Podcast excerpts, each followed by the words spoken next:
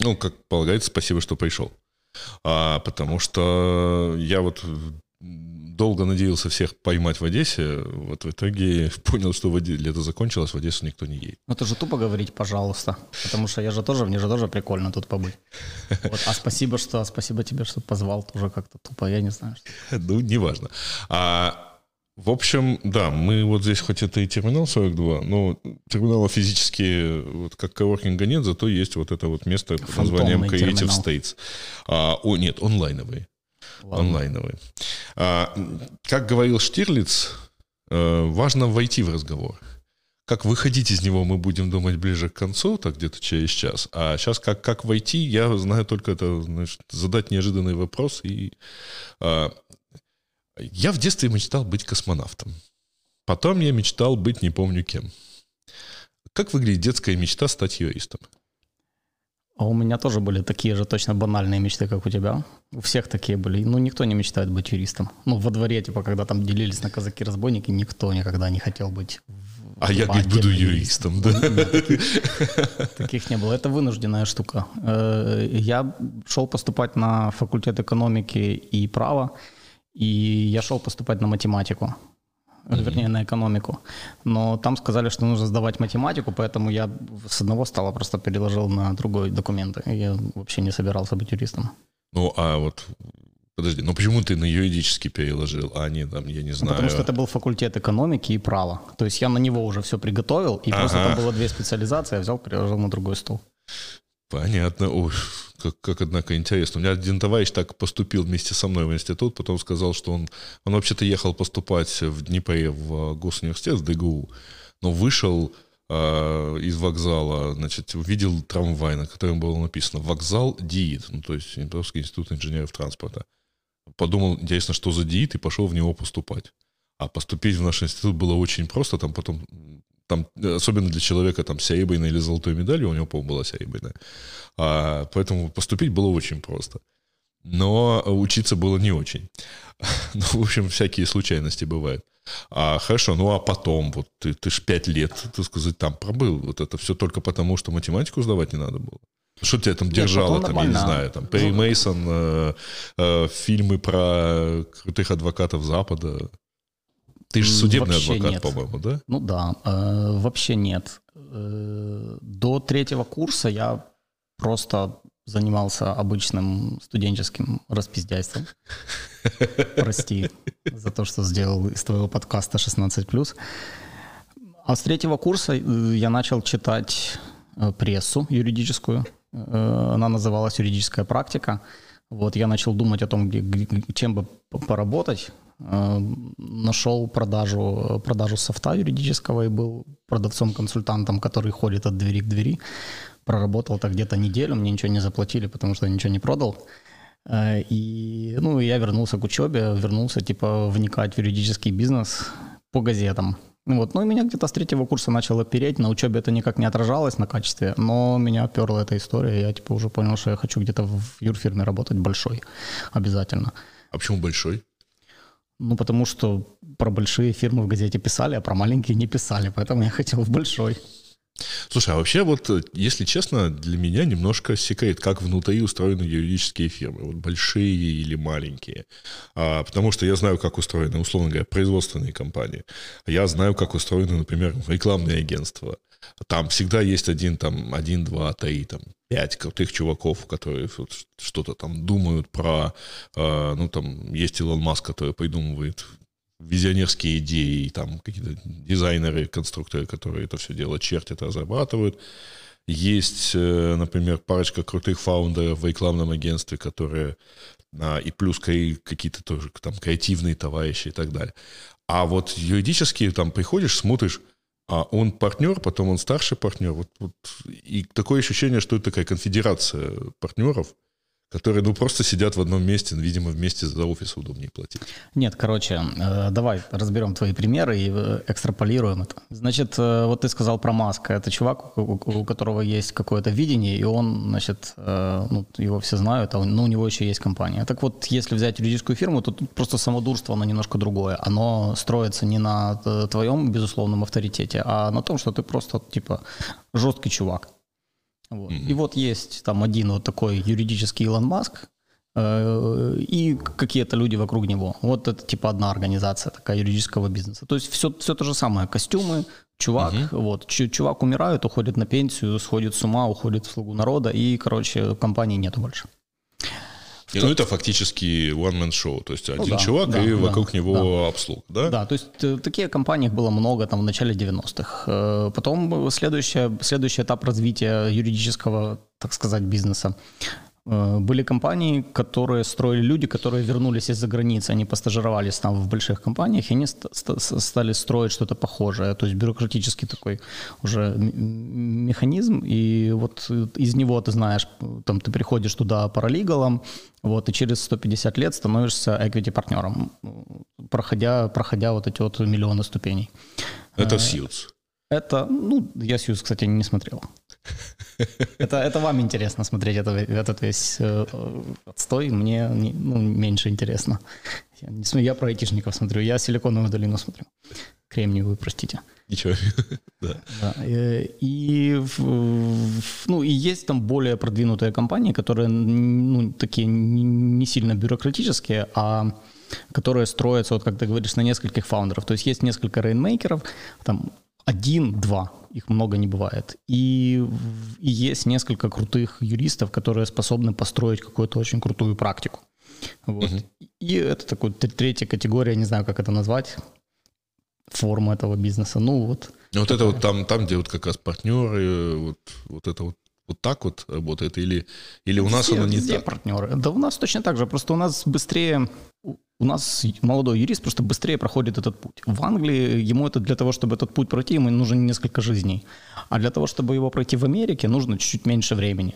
Ну, то есть ты можешь там чем в 30 лет, чем в Англии, да. Uh-huh. Для, для того, чтобы в Америке тебе стать из, из джуна, из, из офигенно талантливого джуна, просто мега крутого джуна, стать там обычным equity партнером, ну, пройдет меньше времени, чем в Англии, там можно, я думаю, лет за 10-15 пройти этот путь.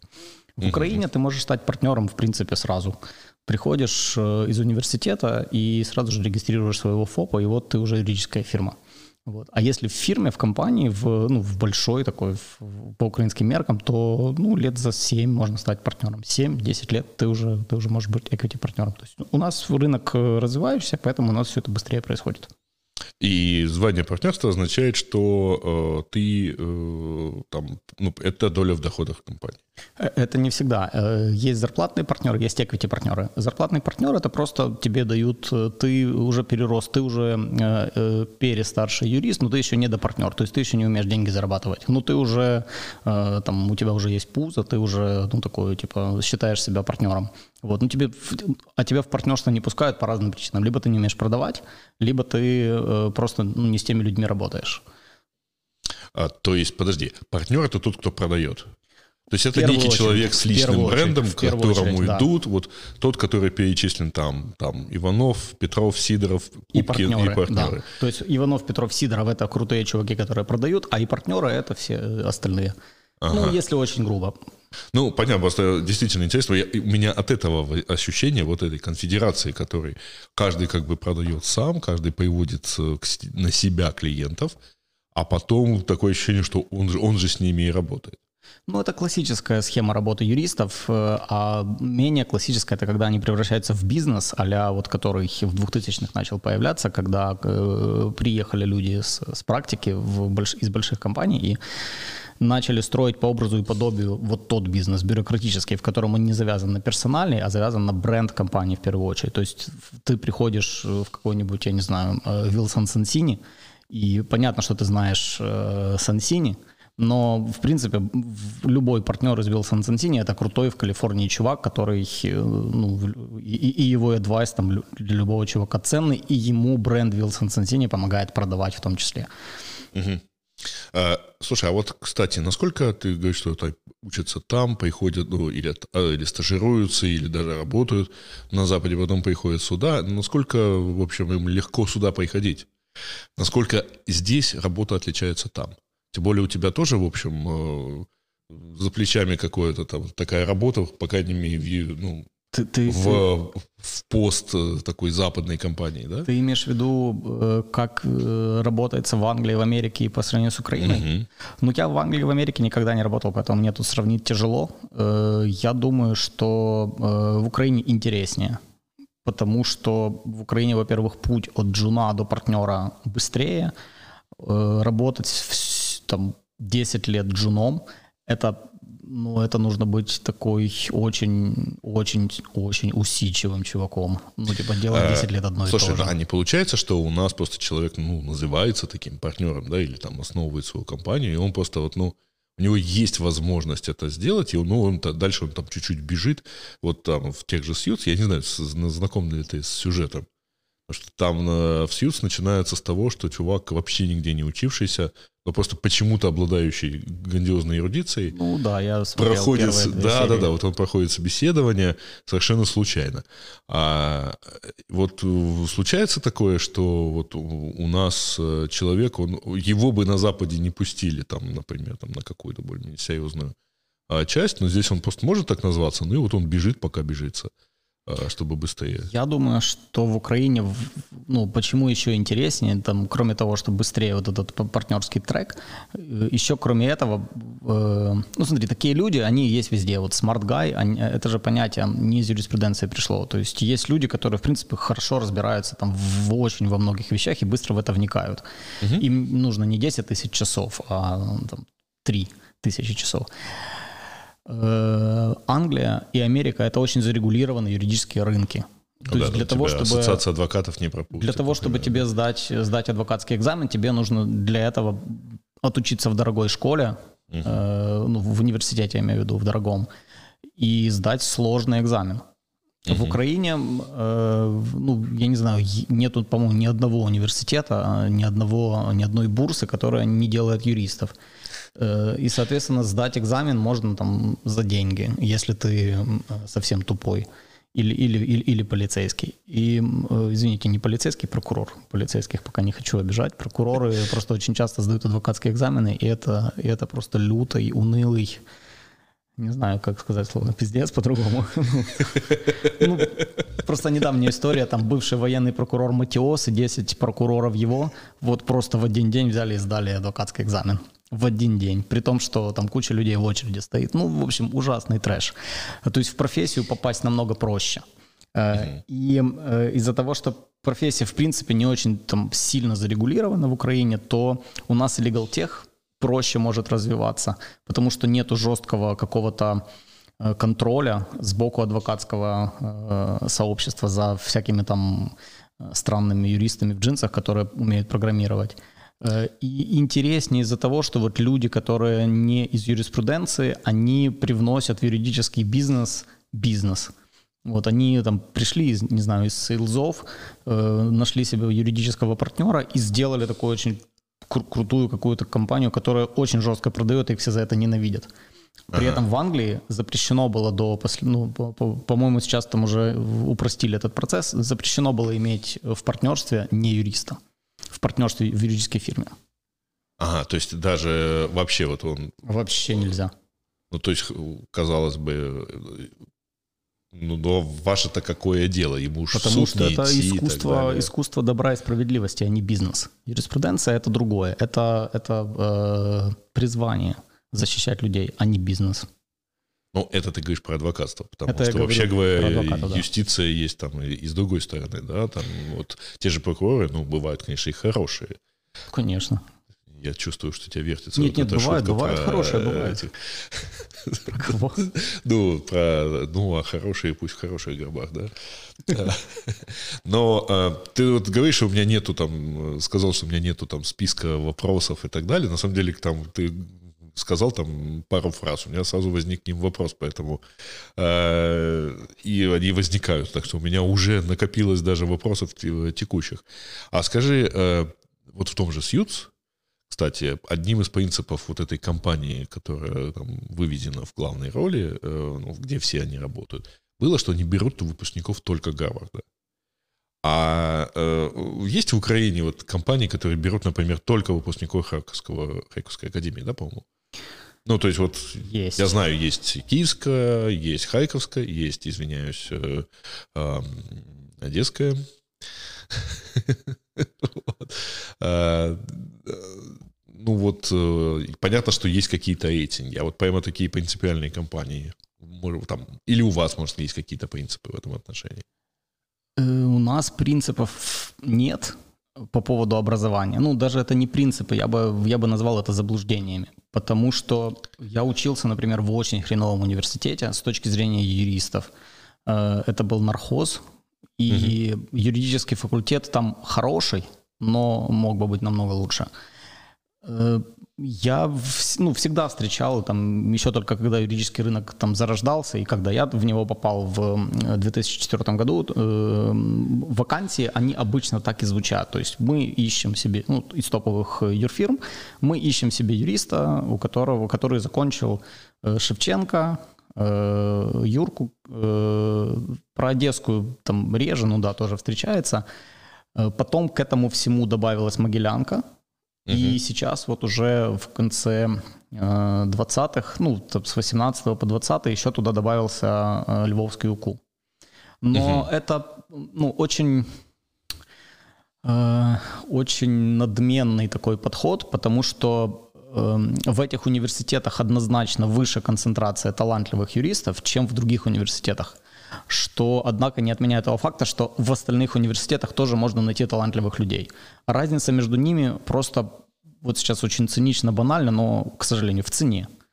То есть человека, который закончил э, какой-то ужасный э, факультет э, и закончил его по каким-то обстоятельствам, которые от него не зависели, но он толковый, очень крутой чувак.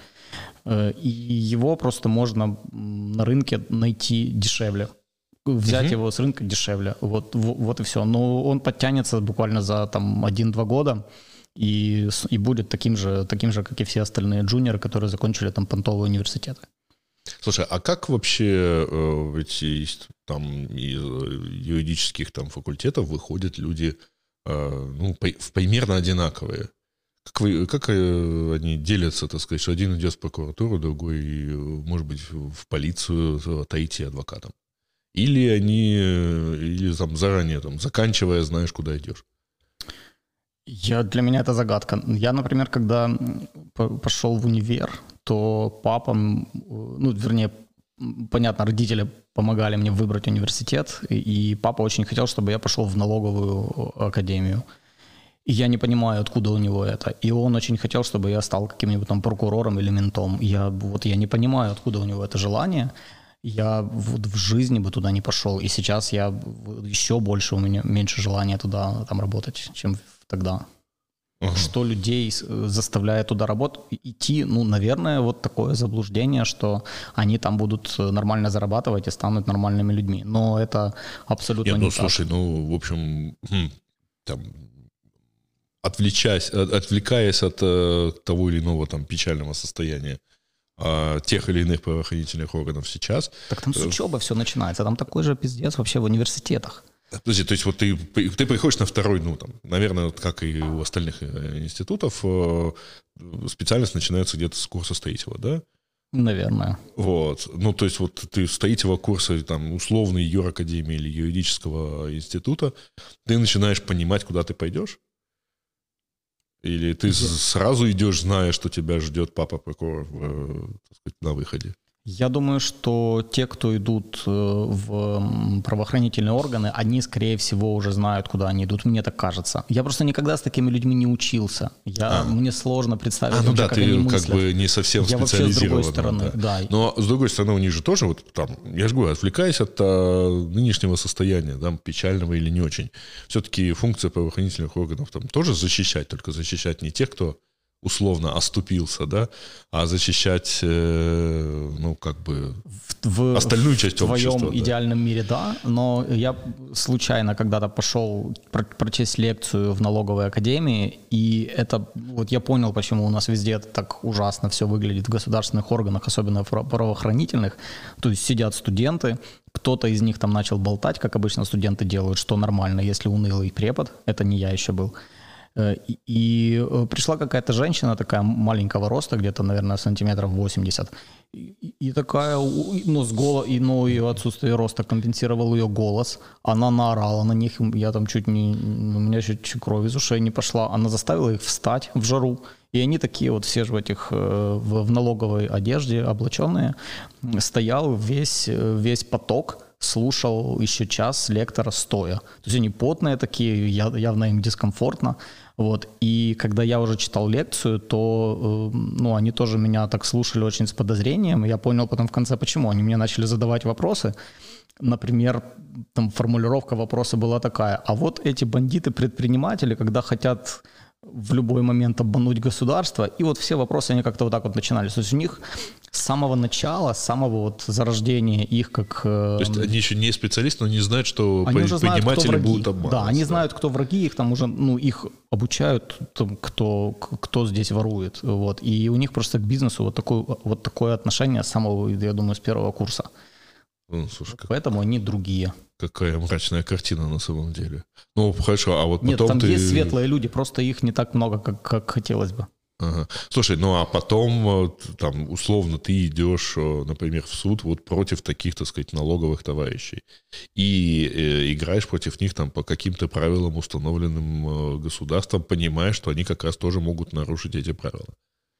Э, ну, адвокаты тоже, давай не будем их идеализировать, тоже нарушают правила, но uh-huh. эти ребята, они отличаются тем, что они ну, немного слабее подготовлены, чем адвокаты, то есть средний представитель там, налоговой или представитель э, прокуратуры, он в среднем слабее подготовлен, чем средний адвокат. Ну, видимо, потому что у, у тех есть еще силовые, так сказать, органы, которых тех просто очень можно, много да. работы, и плюс, да, у них есть вот этот силовой элемент, то есть зачем им красиво объяснять судье... Если, э, если есть лом, против которого поем... Да, да, если у тебя забрали там все ноуты, и твой офис опечатан, то, конечно, ты попытаешься в суде там как-то не очень злить их. Ну, то есть вот есть такое, давайте не будем злить полицию, есть такая ерунда у нас у бизнеса. А, ты сказал, что адвокаты тоже нарушают, так сказать, а, правила, и а, вот э, я там, к сожалению, сталкивался с адвокатами, были, были вопросы. И э, вот так путем наблюдения выяснил, что вот, ну, есть, наверное, два, два подтипа адвокатов.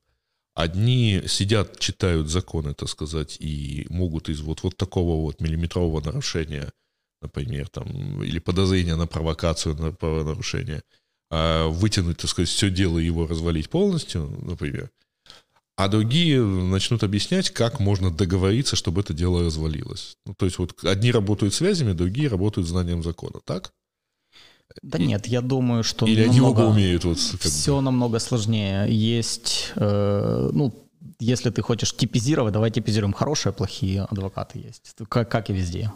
Э, есть адвокаты, которые одновременно могут справляться с двумя этими вещами. То есть они договориться могут, но э, договориться это же очень такое, знаешь, эм, очень э, такое кухонная, кухонная фраза. То есть, ну, пойди договорись в суде. Ну вот куда ты пойдешь? Я когда-то видел, когда-то сидел в суде, ждал заседания два часа, и ну, сидел как раз возле кабинета судьи, и зашел какой-то человек, вот, и он зашел, он заходил просто по очереди в несколько кабинетов подряд, и э, вот то, что мне долетало, он типа, можна з вами поговорити, можна з вами переговорити, у мене тут є справа, и его выгоняли из нескольких кабинетов, а вот кабинет один, там, я смотрю, он задержался дольше, чем, дольше, чем в других кабинетах, вот, и, ну, хз, Может, его там фиксировали? Там Непонятно, э, но э, то есть, ну, давай этот вопрос обговорим детальнее. Это важная, важная ерунда. То есть, во-первых, э, есть фирмы, которые вообще этого не делают юридически, и адвокаты, и есть те, которые это делают. Соответственно, конкуренция, суде, да? конкуренция уже вот есть вот этих вот двух концепций.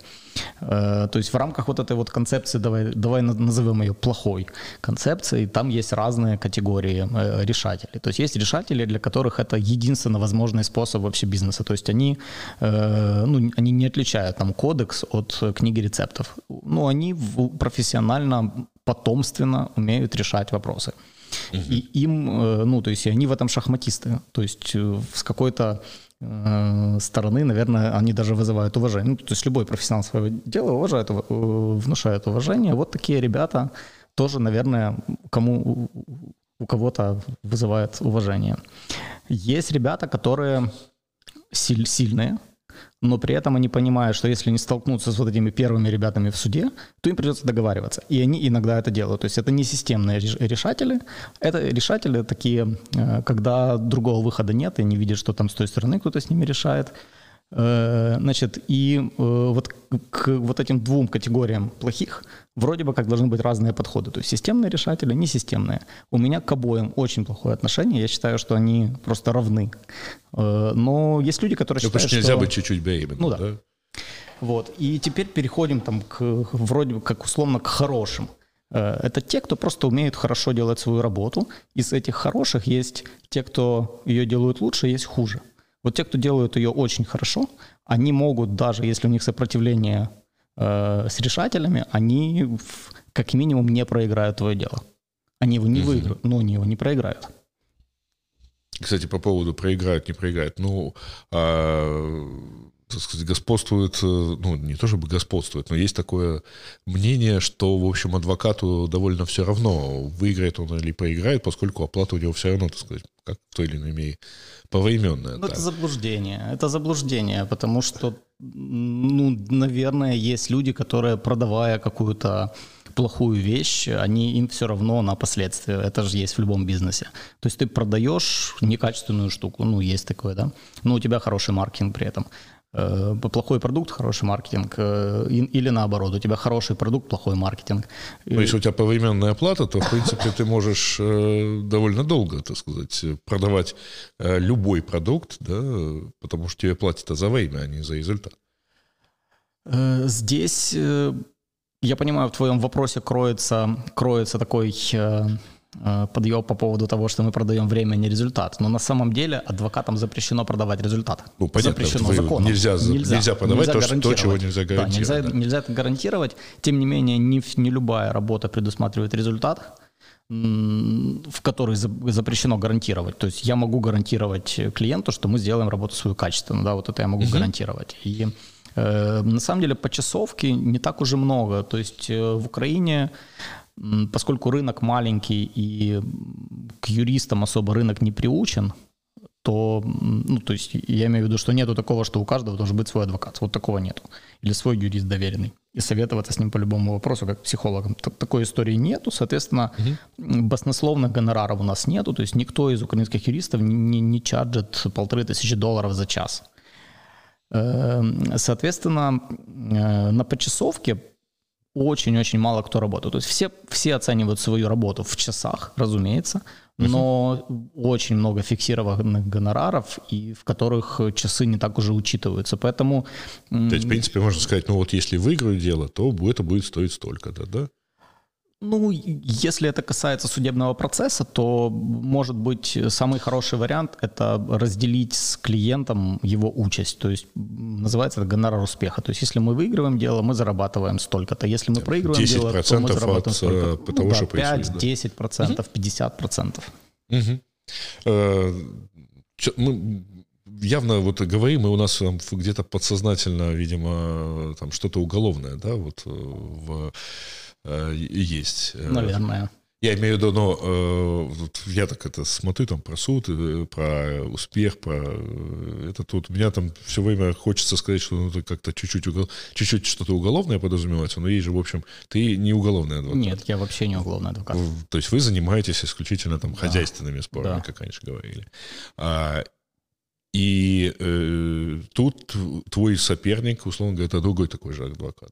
Ну да, обычно. То есть, да. если есть, ну или там человек, защищающий себя сам, к примеру, ну, угу. сам отстаивающий эти э, интересы. Э, я просто хотел было сказать по поводу, ну, понял просто, что мы как-то у меня мысли уходят. Почему я говорю, что мысли уходят, так сказать, в сторону уголовного процесса? Потому что думаю, ну а что у нас разве есть сделка со следствием? вот. Вроде такого вот в законах не предусмотрено, да, у нас, как, ну, как в Штатах, что типа ну, в обмен нет, на признание вины нету. Когда ты играешь в бейсбол, да, к тебе подходит адвокат, и ты с ним договариваешься за, за игру в бейсбол, или там пока дети играют в бейсбол, нет такой истории. Нет, а, да, ну, а, соответственно, здесь это все равно вопрос компромисса между тобой и, ну, то есть между адвокатами сторон во многом, да, ну, с учетом мнения адвокатов, ну, с учетом мнения самих, так сказать, клиентов. В Украине результат. все привыкли судиться, очень любят судиться, и а компромиссы очень редко случаются. Люди привыкли привыкли судиться. Вот если они уже пошли в суд, то договориться, ну, чтобы договориться, должно быть там совпасть очень много разных, разных нюансов. То есть должны собственники быть готовыми договориться, должен быть процесс очень сильно сложный и затянутый, должны быть очень дорогие юристы, и эти юристы при этом должны быть готовы тоже договориться. Вот. Э, просто в Англии и в Америке немножко другой к этому подход. Там другие, ну, во-первых, другое отношение к суду. Там к суду намного больше уважения. И из-за этого он намного дороже. И судебные mm-hmm. адвокаты намного дороже стоят. Поэтому идти в суд можно, когда у тебя есть позиция, либо когда ты просто готов к тому, что ты занимаешься э, процессуальными диверсиями, и ты на этом зарабатываешь. Ну, то есть э, очень редко договариваются. У нас какая-то культура договоренности и мирового, мировых соглашений плохая. Ну, то есть вот у нас практически нету э, такой практики, когда вообще до суда дело не доходят, просто два юриста с двух сторон так все описывают, что все понятно, что надо искать выход где-то посередине. Как бы неплохо это сейчас звучало, Нет, да? так, так, так не бывает. Э, обычно, ну, вернее, конечно, конечно, так бывает, но такого, чтобы одна сторона дала свою позицию, другая сторона дала свою позицию, они подумали, что ну, давайте договариваться. Нет, так нету. То есть всегда обе стороны правы, и обе стороны готовы за эту правду а, идти биться там, в суде. драться, да. Потому что ну, а суды у нас при этом, мягко говоря, не то чтобы не загружены, поэтому это означает сильное растягивание по времени любого. Это означает, что да, у судей э, они поэтому могут и выносить такие не всегда качественные решения из-за того, что они очень сильно загружены. Очень. А, ну, и в любом случае перспектива длительного, ну, то есть это не оперативное разбирательство. Нет, а, оперативных разбирательств Я просто нету. смотрю, ну, вот, вот последние, например, события в IT-сфере, когда там либо Epic Games подает на Apple, либо а, вот сейчас TikTok пытается а, как-то противодействовать а, указам Трампа, и там, в общем, довольно оперативная штука. Хотя а речь идет, конечно же, не о рассмотрении дела по существу. Это обеспечительные пока. меры происходят. Угу. Обеспечительные меры, они плюс-минус быстро в любом суде происходят, потому что, э, ну, то есть суть обеспечительных ну, надо мер... как бы поисечь э, продолжение да, правонарушения. Да, да. да. Э, в Украине тоже можно при истечении обстоятельств, 99 из которых везение, или же 99 из которых деньги, можно получить обеспечение, заблокировать чей-то счет, заблокировать чью-то я не знаю, актив какой-то. Угу. И тогда, и потом уже пойти а потом разбираться уже, а потом на несколько судиться. лет. Да, несколько лет, да. Какая мрачная, так сказать, картина. А везде судебный процесс долгий. Везде долгий. Э, ну, полгода, год – это нормальный срок для судебного процесса. Угу. Минимум. А так, давайте это от судов как-то уйдем, потому что, во-первых, грустно, во-вторых, не, ну, как бы там какой-то рок, знаешь, так начинает господствовать. Я, в общем, не юрист, но, так сказать, посмотреть могу. Я, в общем, довольно много свое время провел а, в качестве условного работодателя для юриста, потому что вот в Яндексе был, например, были юристы, и мы там вырисовывали, выписывали всякие там интересные схемы, когда я придумывал, например, что-то, и мы потом думали, как это вообще можно сделать там, в контракте, к примеру. Поэтому, в общем, как-то писать контракты тоже получалось. А с точки зрения юриста, насколько эм, грустно смотреть на контракт, написанный хозяйственником? Я имею в виду руководителем, а не э, адвокатом, ну, а не юристом по хозяйственным вопросам. Ну, это зависит, потому что есть юристы, которые относятся к юридическому языку как к культу карго, и просто любую простую фразу они могут превратить в две страницы текста. Э, если э, контракт написан ну, Задача... Э, ну, задач... пусть не контракт, пусть ТЗ. Задача контракт, директора да, написать это своими словами. То есть и, и самое худшее, что может быть, это когда, э, там, как ты его называешь, хозяйственник пытается э, мимикрировать под юриста и написать ему юридическими словечками задание. Вот это не нужно так делать, это ужасно выглядит. То есть юристы пытаются уходить от юридической терминологии там, и пытаться объяснять, как это ну, как угу. простым языком, то ТЗ, конечно же, самое лучшее, это, которое отражает экономическую суть операции, что вы хотите сделать, а, а мы просто это берем там, ну, как, это точно так же, как и в программировании, то есть ты делаешь ТЗ и получаешь ага. код. То есть было бы странно, если бы тебе этим кодом ставили ТЗ. А, хотя бывает такое, типа, вот, вот возьмите этот фреймворк, там, сказать, и впишите в него так. У нас тоже есть такое, да, вот вам, вам шаблончик, я его сделал, когда учился на третьем курсе университета, возьмите, сделайте из него shareholders agreement по американскому праву. Ну, такое тоже у нас случается. А, а если э, там, продолжать тему вот этих всех э, э, хозяйственных, точнее не хозяйственных, а вот такого как бы участия не специалистов. А, а когда, э, ну, условно, ты видишь проект народ, там, закона, написанного народным депутатом, у тебя возникает такое же ощущение? Или там априори все-таки какие-то юристы, ну, понятно, что там они какие-то есть, главное юридическое управление, например, Верховной Рады и так далее, но... Э... Слушай, с законами тоже похожая ерунда происходит. Законы написаны сложно и, ну, не из-за того сложно, то есть есть две категории сложности. Там, когда я, например, читаю э, там последнее сложного, что я пытался разобраться, это статья про э, вирусологию на английском языке. Ну, я читаю сложно, ну, я не понимаю ничего. Но это не потому, что она плохо написана, а из-за того, что просто я не владею вокабуляром. Ага. Вот точно так же с законами тоже может быть. То есть он сложный, но он сложный, потому что ты просто не готов к его прочтению. А бывает сложный просто потому, что ну, у кого-то руки из задницы растут, и он вот так написан. И плюс еще там постоянные изменения в закон, и они просто превращаются в какой-то лютый трэш. То есть э, какого-то э, понятного, единого подхода, точнее, единый подход к написанию законов есть, он ужасный. Угу. Когда есть законы, которые вываливаются из этого единого подхода, например, закон об электронной коммерции, который писали там конкретно несколько человек, там Альшанский э, и э, вот Белькова, по-моему, вот да? Белькова, да, да, вот она айтишная тусовка. Да? И он, и вот видно, это, это видно, вот я его читаю, я его понимаю, и он, возможно, там юридически не идеален, но он очень хорошо написан и очень понятный. Ну, это редкость. Такое случается редко. Помощники э, депутатов все-таки пишут законы очень плохо. Слушай, ну вот э, какой, по-твоему, выход? Э, потому что ну, действительно открываешь любой наш закон, например, а там вот с изменениями такой-то, такой-то, такой-то, такой-то, и ты иногда берешь вроде бы как закон, который так много всего, там, ну, тот, тот же, который там 466, да, и с изменением в налоговый кодекс. И ты читаешь, и ты понимаешь, что тебе вообще-то надо, по-видимому, прочитать все предыдущие редакции налогового кодекса и все другие законы, чтобы понять, что вот в этой вот, э, вот в этой фразе поменяется этот предлог, и что из, и что из этого выходит. А в чем, ну, почему у нас вот такая заплаточная система законодательства? Ну, это, это удобно так прятать в, в этих заплатках? Или э, другого способа юриспруденция не придумала?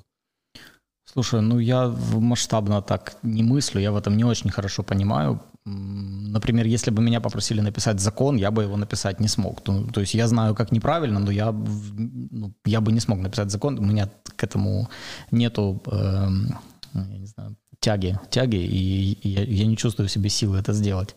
Но их же пишут вон в таком количестве. Ну, люди в такой так, же ситуации, как я, тоже по, могут по сотням, по сотням закон. за сессии, да? Э, я, ну, нету какого-то ответа на этот вопрос. То есть заплаточная система, она от нее никуда не денешься, потому что, ну, жили себе, нормально работали с земельным кодексом, а тут какое-то IT появилось. Что вам теперь кодекс Отдельный кодекс сделать писать, или да? что? Вот мы сделаем заплаточки в разные, в разные законы и пытаемся урегулировать вас. Вот, то есть, ну, здесь нет ничего плохого. Плохо то, что, ну, плох сам, э, э, плох сам язык. То есть в языке всегда слова имеют разное значение. То есть в этом же и суть юриспруденции, в том, что ты э, ну, ищешь то значение слова, которое нужно в твоем конкретном, конкретной ситуации. То есть законодатель пытается использовать слова, чтобы было единое прочтение, а адвокат ищет в этом едином прочтении возможность для клиента получить более там хорошие какие-то условия. Слушай, ладно, так сказать, да не будем, вообще, не да, будем углубляться, не потому что мы... Э, я единственное только что хотел вот э, еще чуть-чуть про вот эту всю эту систему законодательства. А, у меня, естественно, после всех этих судебных детективов, фильмов и всего прочего, сложилось, конечно, некие уважение к англосаксонскому праву в противовес континентальному, да, э, а вообще бывали такие случаи, когда там какая-то страна, ну и там вот со ссылками на прецеденты и так далее, что тоже на самом деле то еще удовольствие, когда у тебя вместо поправок к законам ровно столько же томов в библиотеке с прецедентами и решениями, да, на которые можно сослаться, и по идее ты их должен все знать чтобы знать, что они вообще-то такое, когда-то такое кто-то уже решал. А, но вообще были прецеденты того, чтобы страна взяла, так это поменяла себе систему, так сказать. Ну, без не понятия, знаешь? без понятия. То есть вот знаю. шансов нам увидеть у нас англосаксонское право с прецедентными Ну, скорее всего, вряд ли, скорее да. всего, никогда не произойдет, потому что, это, ну, в моем понимании, это ты э, летишь э, из э, Земли, например, там на Юпитер, и решаешь в середине, слушайте, а давайте э, поставим Ubuntu, посмотрим, что будет. К сожалению, по-моему, у нас так регулярно пытаются сделать. Ладно, бог с ним. Все-таки мы с тобой больше, так сказать, сталкивались на теме IT, legal tech и так далее. Я, не знаю, видел ты или нет, я вот беседовал в таком же формате с Петей Обуховым, который сейчас баллотируется в мэра Одессы. Да, привет ему. Он меня вчера с днем рождения даже поздравил. Петя, привет. Слушай, я тебя так тоже поздравляю тогда с прошедшим. Спасибо. Правда, это все выйдет через какое-то время, но тем не менее все будут знать. А он э, считает, что, в общем, э, многие министерства можно заменить скриптом. Вот. Ну, правда, я подозреваю, что работать он будет примерно так же глючно, как работают примерно нынешние министерства. А юриспруденцию можно заменить вот скриптом? Вот ты несколько раз повторял, что это как в IT, так сказать, написать код по ТЗ. А можно написать некий такой код, который заменит условного там судью хотя бы, который вот поймет все аргументы обеих сторон, например, и вынесет по ним решение. Может, да. Но ну, сейчас нет, конечно. Сейчас нельзя. Я думаю, что в обозримом будущем, обозримое будущее, это, наверное, лет 10 ближайшее, нужно подождать, прежде чем отвечать на этот вопрос. То есть... Но смотри, у нас сейчас есть камеры, например, контроля скорости, которые фактически фиксируют самые простые правонарушения, ну, понятные физически измерил скорость, значит, превысил в этом месте, значит, можно выносить решение. Нет длинного там, длинной процедуры. Э, я сейчас отвлекусь, я там лет 15 назад из принципа, как раз после первого Майдана в 2004 году, значит, из принципа просто всегда вот я превышаю скорость, значит, я останавливаюсь, значит, подписываю протокол. А это тогда, когда вот все протоколы уходили в суд по месту жительства. Угу. И из, не все из них доходили, Из да? 10 да? Э, я один раз был вызван в суд, действительно. Я пришел, сказал, с восторгом предаюсь, так сказать, в руки правосудия. А, выслушал, э, значит, как бы приговор, что с меня 34 гривны штрафа. Вот, и пошел заплатил. Правда, потом исполнительная система еще полгода мне, ко мне приходила со словами, так сказать, покажите квитанцию. А, я говорю, да вот, вот вам, пожалуйста. Ну, то есть, пойдите, покажите квитанцию. Я к ним приходил, почему-то у них всегда был обед. А, что им не мешало писать мне примерно так, вот всю эту сумму потратить на, так сказать, переписку со мной в итоге. Но это как бы бог с ним. Но как бы вот самые простые вещи как бы фиксируются, да, не надо ходить через суд и этот. А, и решение-то, в общем, фактически уже принимается. Значит, по всей видимости, как-то это можно. Ну, или хотя бы на уровне LegalTech, знаешь, такую экспертную систему соорудить. Ты туда загружаешь формализованное какое-то, значит, там описание позиции не знаю, Epic Games и позиции Apple, и тебе некий эксперт говорит, ну, вот с вероятностью 60% будет вот то-то. Ну, Насколько смотри, это возможно? Я... Я могу себе представить, э, например, что э, ты ведешь как компания а, абсолютно открытые финансы, и, например, налоговая вместо налогового кодекса выпускает э, там какое-то очередной, очередное обновление, как операционная система. Там тыц-тыц, тебе там пришел пуш о том, что обновился налоговый кодекс, загрузить обязательно, нельзя отложить на завтра, загрузил. Вот. И все, и тебе государство само списало налоги так, как оно посчитало. Ну, то есть и ты просто ему доверяешь. Нормальная, хорошая система. Э, и Ну, сарказм это, конечно. И, ну, то, то есть ты же, наверное, смотрел, да, фильм последний «Social Dilemma»?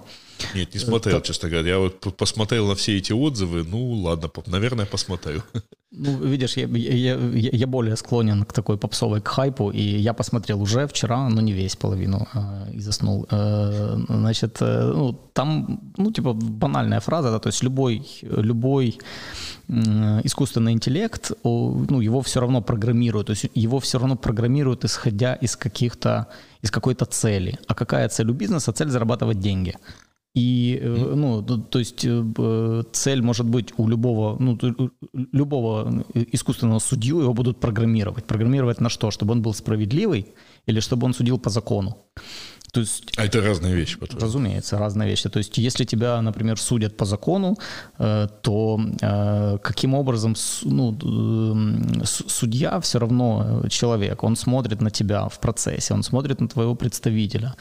То есть представитель или ты хамишь, или не хамишь ты честный, нечестный, ты как ты себя ведешь вообще, насколько у тебя есть основания там, применить тебе большую санкцию, меньшую санкцию, там, уменьшить штраф, увеличить штраф наоборот.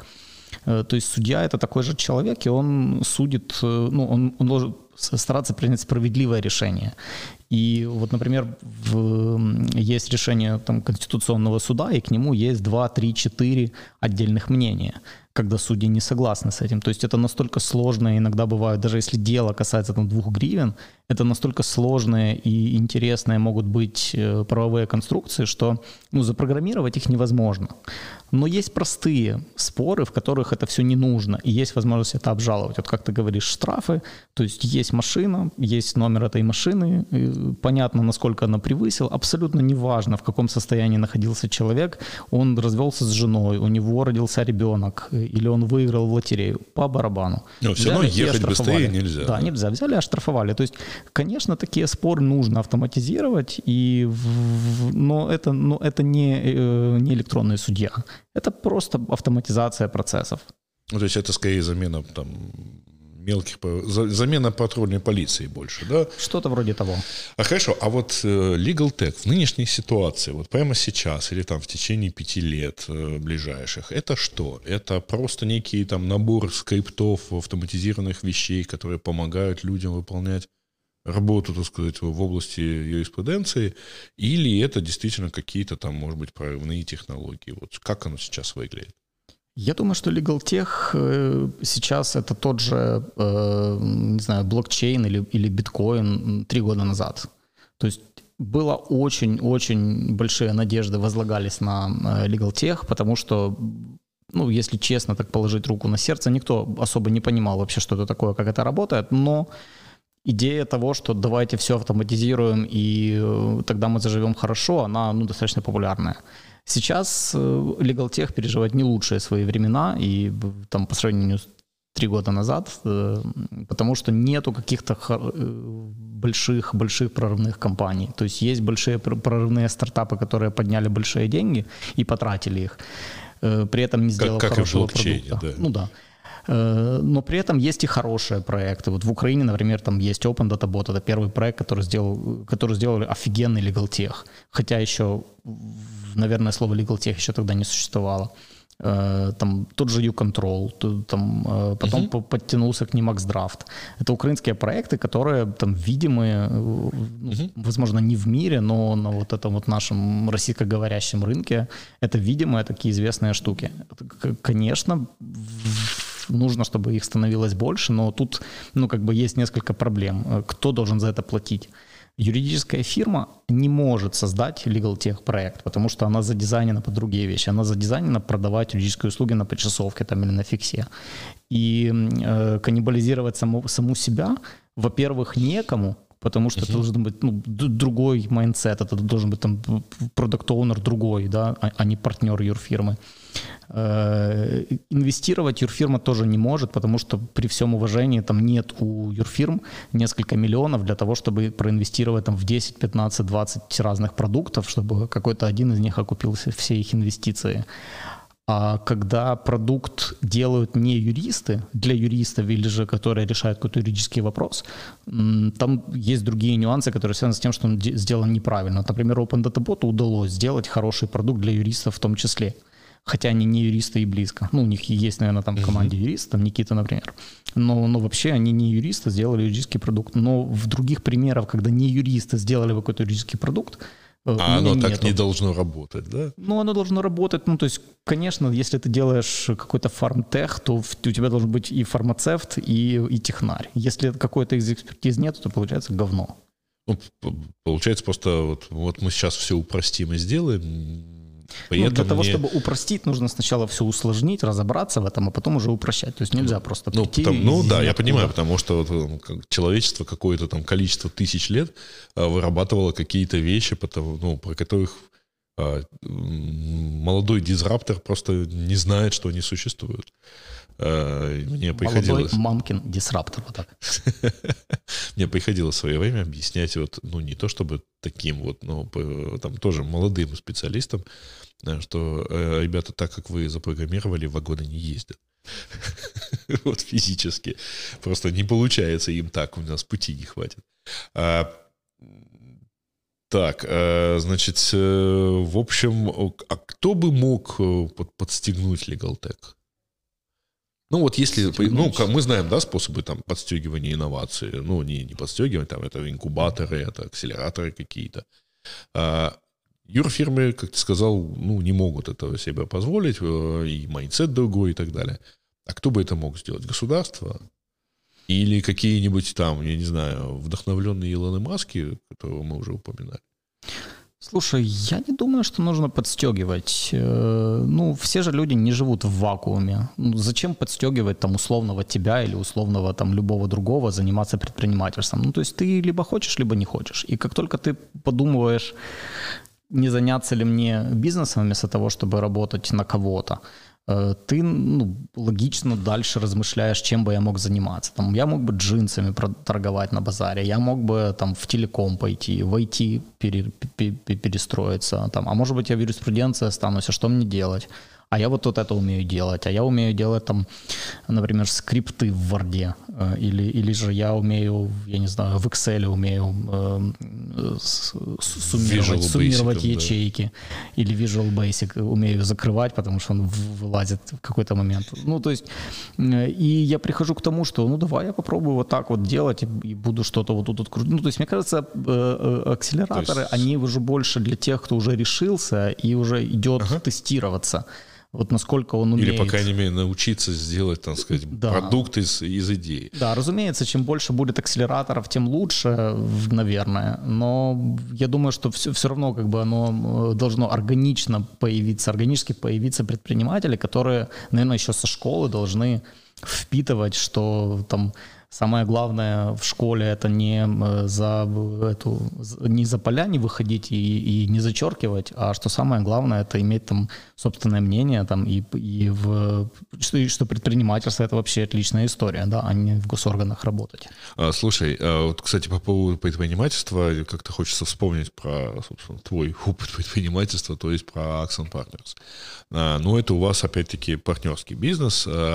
И у него, ну вот как-то принято считать, что юристы или адвокаты, они, в общем, такие, они, так сказать, в хороших костюмах, с галстуками, э, и такие все, медленно цедя слова, что-то говорят, все такое. А ты в футболке, значит, и в, в худи э, пришел, э, значит, и вы довольно много это как бы ваш весь маркетинг, да, у вас уставной капитал в биткоинах был, или сейчас и есть, да? Ну, он был в биткоинах, когда это было модно, но э, на самом деле там были, были внесены гривны, которые пересчитывались в биткоин, ага. потому что ну, то есть нельзя. Я к тому, что вот э, это какие-то э, там какой-то другой, да, ну, как-то вы разрушаете. Дизраптите образ юриста, по крайней мере. А кто у вас пишет вот эти замечательные тексты в рассылке? Ты? Или кто-то еще? Э, смотри, давай сначала. Во-первых, у нас не классическая партнерша, у нас холократия. Э, я читал, что вы сначала нашли, нашли да, модное слово, нашли а под, теперь слово, начали потом к нему под идти, него да. начали... Да, у нас, э, ну, на самом деле, это такая больше был стёб. Мы изначально пошли как? Мы, значит, пошли на тренинг, послушали, что такое холократия, и решили, ну все, мы делаем холократию. И тут как раз оно совпало, что мы уходили, делали свою компанию, поэтому, да, слово было прикольное, но под ним скрывало все-таки хотя бы что-то. Эм, то есть у нас партнерство, оно очень такое, не, не классическое юридическое. То есть у нас есть слово партнеры э, на вне, но внутри это продукт оунеры мы их называем. Ну, угу. Я в том числе продукт оунер И, значит... Э, ну, а финансово это же все равно партнерство? Э, финансово нет, финансово это, да? ну, это, это обычный... Э, То есть это компания с зарплатами? Это корпорация. То есть у нас есть зарплата, у нас есть акции и мы получаем, и мы получаем зарплату плюс, плюс, э, плюс дивиденды. Угу. То есть здесь как раз ну, похоже на партнерство, но как бы все что угодно похоже на партнерство, но у нас ну, это не партнерство, это, это, это реально корпорация. Угу. Значит, кто пишет... А, костюмы. У меня нету отвращения к костюмам. У меня просто есть отвращение к карго-культу, то есть в костюме сидеть в офисе и в коворкинге просто тупо неудобно. Поэтому мне удобнее ходить в джинсах. Э, значит, второе, э, айтишники тоже не ходят в костюмах. Соответственно, если я прихожу в костюме, ну... Тебя спрашивают, у тебя что, свадьба, да? Ну, нет, даже, даже немножко по-другому. Например, если я приду и буду на пляже э, сидеть в джинсах, то это, ну, то, то есть это не то место.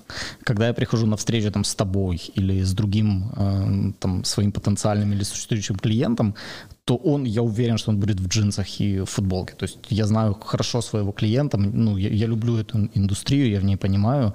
И я понимаю, что ну, просто не стоит ходить в костюме к, к, к такому клиенту, потому что оно ну, просто плохо воспринимается. Ну, ты знаешь, это зависит. Я в свое время был, э, попал в Кремниевой долине на вечеринку, которую устраивала консалтинговая компания. У нее все, э, крутая компания, значит, у нее все э, клиенты, по идее, это так или иначе связаны. Ну, а это долина, поэтому там все связаны со стартапами. Так вот, э, там было ровно два человека в футболке и джинсах.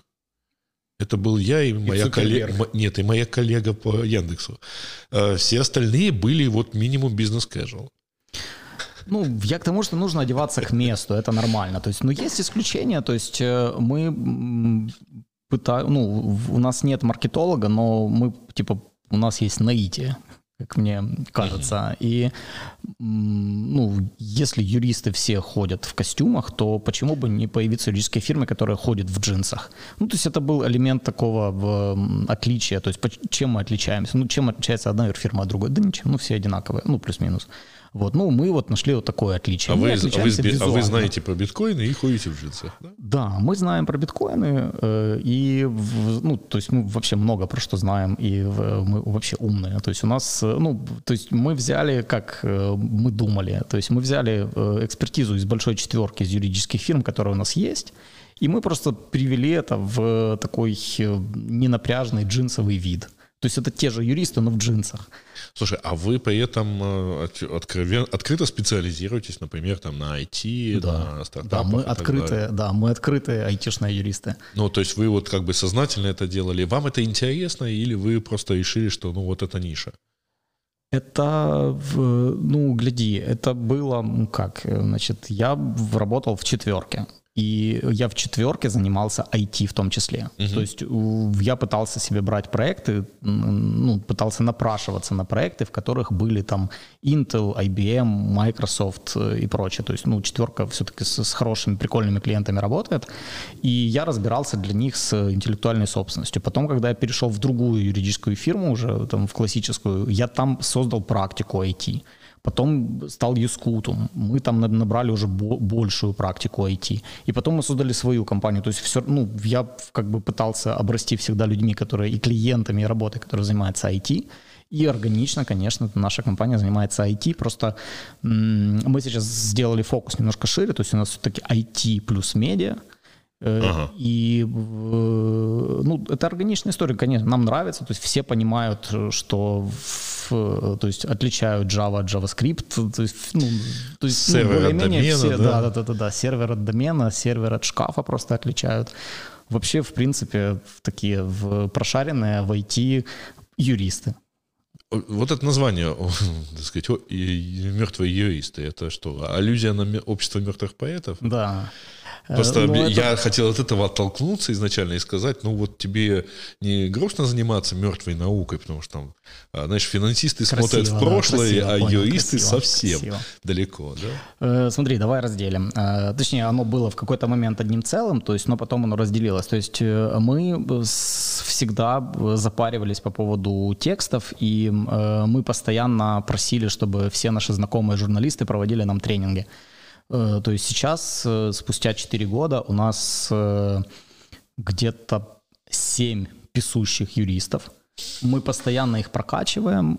Постоянно вот последний тренинг нам проводил Глеб из, из Бабеля.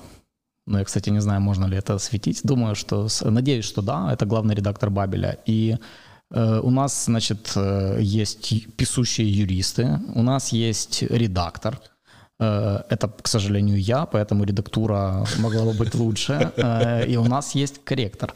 То есть э, любой контент, у нас есть при этом несколько иллюстраторов. То есть любой контент, который от нас выходит, он проходит, скорее всего, вот все эти стадии. И получается в конце такой продукт, который, ну, как минимум, нам нравится. То есть нам ржачно с него, нам интересно. То есть мы пытаемся объяснять сложные вещи какими-то словами, которые, как, как нам кажется, близки тому, кто нас читает. Но это контент-маркетинг для вас, фактически. Да, получается, да? что да. Э, значит, э, два года назад мы столкнулись с тем, что вот этот наш подход к написанию мы могли бы писать и про другие вещи тоже. Но, то есть не только про юридические вопросы. Э, мы можем писать и про юридический бизнес, но стал вопрос, во-первых, зачем нам это для Аксона, а во-вторых, про конкурентов мы не можем писать потому что это неэтично. Поэтому мы решили, что мы будем разделять аксон и что-то еще, и это должно было превратиться в корпоративное медиа. Но для корпоративного медиа, чтобы его сделать качественным, там а-ля ТЖ там, или, э, я не знаю, Bird Flight, это нормальные инвестиции.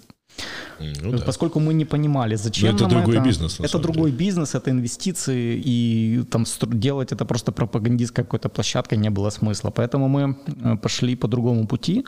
Мы решили сделать из этого коллективное медиа. Угу. И так появилось общество мертвых юристов, то есть оно появилось вообще, э, я ввел курс по юридическому предпринимательству для УКУ, студентов УКУ, и они делали свои э, презентации проектов в конце, а я сделал вот презентацию вот этого проекта Общества мертвых юристов.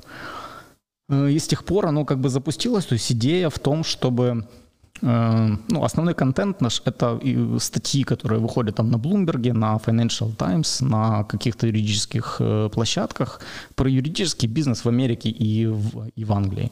И я просто их там переписывал, коротко делал такое короткое summary, потом это все обросло там вакансиями, ивентами, э, и вообще, в принципе, текстами, которые пишут и другие тоже. Вот, и мы сделали просто такое коллективное медиа, которое живет на донейты. Вот. А мертвые юристы, во-первых, это аллюзия, да, а во-вторых, э, то есть мы подумали, что раз нас убивает легалтех, то мы прикинемся мертвыми и будем просто наблюдать, а что, что происходит. Да. Но это не только Аксон, это нет, еще это, нет, нет, это Аксон это был просто, по сути, таким первым инвестором. Э, сейчас это 12 человек, такой кор команды. Э, это 800 человек в чате и 6,5 тысяч в телеграмчике канале. Да елки-палки. Ну, прям действительно медиа, на самом деле, по нынешним-то меркам вполне. Вот, да не скромничай, у тебя тоже там нормально подписчиков, у тебя тоже медиа нормальная. Давай так, не, не то чтобы помечтаем, да, но вот ты, вы специализируетесь на, э, и ты специализируешься на сопровод, юридическом сопровождении IT-бизнеса, там, да, стартапов и так далее. А при этом эти все стартапы э, не здесь да, юридически. То есть у тебя, во-первых, это накладывает на то, что ты должен как-то разбираться еще и в западных э, реалиях, да, в э, акционерных э, соглашениях, в тонкостях законодательства в Делавере, например, и так далее. А во-вторых, как-то все равно получается немножко неправильно, там не то, что не сильно патриотически. А как тебе кажется, когда это все дело поменяется, и возможно ли вот, что вот какие-то инициативы Минцифры с ну, в первую очередь, там, понятно, они сейчас хотят сюда, на самом деле, сделать всех здесь нормальными людьми, а не фопами. А во-вторых, э, наверное, они что-то хотят там про английское право, IP-бокс и все такое. Вот у тебя это вызывает оптимизм достаточный, чтобы мы на этом деле, на этом деле закончили подкасты как оптимистическую ноту? Или э, все это печально и будем искать другой повод для оптимизма? Нет, нормальный повод для оптимизма. Э, у нас была партнерка на прошлой неделе, мы встречались всеми офисами. У нас их три, Киев, Львов, Харьков. Э, Это как-то подсказывает, что, в общем, Одесская юракадемия у вас не котируется, да? Э, Одесская юракадемия, нам, нам наплевать на вуз вообще. То есть если человек умеет, имеет знания, то нам на вуз наплевать абсолютно. То есть нам не наплевать, если он там 9 лет работал в полиции и решил подать нам резюме. Нет, мы такого человека не возьмем. Но если он там год проработал в полиции, год в прокуратуре, там еще два года проработал в компании, почему нет? Угу. Короче, образование не важно. Эм, значит, по поводу оптимизма и по поводу, что я встретил, э, вспомнил про страцессию, мы с партнерами сейчас очень сильно спорим по поводу того, а не, а не предлагать ли нашим клиентам инкорпорироваться в Украине. То есть вот если сесть и так серьезно провести сквот-анализ, э, свот-анализ, сквот-анализ, э, провести свот-анализ, да, э, то не так уже много минусов осталось. То есть это существенные минусы. Безопасность бизнеса и риск рейдерской атаки – это такой ничего себе минус. Угу. Вот, поэтому пока что мне сложно предлагать клиенту такой вариант, но я почему то есть, когда я первый раз об этом задумался, вот мы сейчас сидим в Creative States, хотя и в терминале 42 э, виртуально, э, то э, когда-то мы с Ильей встречались, с Ильей Кенштейном, встречались с Уткиным, и Уткин эм, сказал, что я хочу фонд создать, но я хочу, чтобы этот фонд был украинским, полностью украинским юрлицом. И я с тех пор, вот он попросил, чтобы мы это проанализировали, и э, с тех пор прошло время, что-то поменялось, появились, появилась хорошая нормативка в Украине про законы, э, про общество с ограниченной ответственностью, появилась возможность нарезать опционы, подписывать shareholders агрименты. Угу. И еще немножко осталось, еще немножко, и мы сможем ну, осталось, по всей видимости, IP, да, ну, IP все не так, и, не так и плохо. Там, ну, типа, это отдельная долгая история, но... Ну, то есть тут просто это стереотип стартапа, что вот ему это хорошо бы в англосаксонской зоне где-то ну, находиться, не совсем. да? Смотри, это, э, во-первых, это огромный стереотип про Украину, что у нас тут нет защиты интеллектуальной собственности. У нас тут э, это стереотип, потому что у нас нет защиты ничего, потому что у нас нет судов. То есть ага. с интеллектуальной собственностью отдельно проблем нету. Есть проблема с судами в принципе. То есть у нас нормативка такая же, как и в Европе. Вот. Просто в какое-то время назад там э, Microsoft, Adobe и другие э, Украину... У нас даже GDPR свой есть на самом деле, да? Ну, такой очень ну, сильно ну, урезанный такой где-то между, ну, скажем, между европейским и американским. Да, только компенсируется это все тем, что нет ответственности никакой, потому что есть какой-то э, омбудсмен, который вроде бы как должен за это отвечать, но, не знаю, могло бы быть жестче, конечно. Я надеюсь, что нормативка скоро будет. Так вот, возвращаясь к, к IP, то не IP проблема. Проблема в том, что э, украинская, э, украинская компания не может там деньги инвестировать за границу. То есть больше 100 тысяч. Ну как я проинвестирую больше 100 тысяч? Угу. Ну хотя хотелось бы, наверное, кому-то купить акции Теслы, когда он запускается. Зашел там, не знаю, на Yahoo Finance, купил акции. Нельзя. Ну, да. Вот, то есть минусы все-таки есть, но я в этом плане очень оптимистичен. Мне не очень нравится идея построить в Украине там вокруг такое... Резервацию. Э, ну, резервация. У меня почему-то в голове э, «Трудно быть богом» фильм. И, ага. и вот в этом ты строишь такой за стеклом э, такой Apple Store, в котором типа живут айтишники. Ну, я, хорошо, если получится у ребят. Но я у Саши Барникова спрошу с этой точки зрения, потому что вот как раз белорусский ПВТ, который они любят ставить пример, а он выглядит именно ровно такой резервацией. В общем, очень надеюсь, что у них получится, и, и, и эта резервация, она, знаешь, будет как вирус заражать все остальное.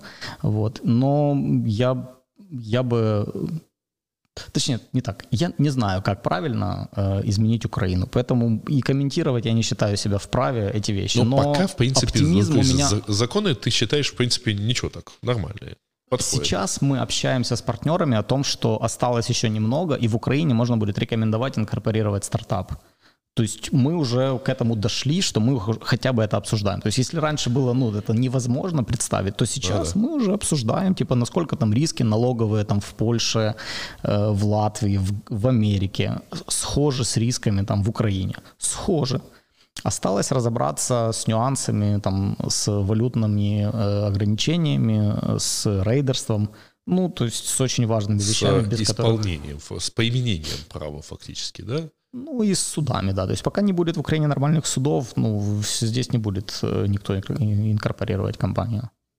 Ну вот у меня такой оптимистичный вывод, что в общем, э, хорошие юристы, в, общем в смысле адвокатов, э, нет, хорошие юристы в виде адвокатов, они тоже как-то приближают господство законов, в том числе суда да, в том числе хорошие суды. Очень хотелось бы верить, что наш троллинг э, госорганов э, и прокуратуры в Фейсбуке просто так мимо не проходит, и мы как-то влияем на это. По крайней мере, раздражаете. Бесим. В общем и целом. Ну и на этой оптимистической ноте действительно будем заканчивать. Спасибо, так сказать, и уже упоминавшемуся Creative States, то, что они нас здесь поютили. А, и спасибо тебе, что пришел, и, так сказать, мы углубились в такие глубины юриспруденции. Давай я э, скажу спасибо слушателям, особенно тем, которые будут это слушать, э, э, катаясь на велосипеде, воле, да? катаясь на велосипеде, и в конце подумают, блин, а Петренко хорош. Ну и Годомский тоже ничего так. Ну да, спасибо, что ты это сказал. Спасибо тебе. Вот, собственно, и все. Всем пока. Пока.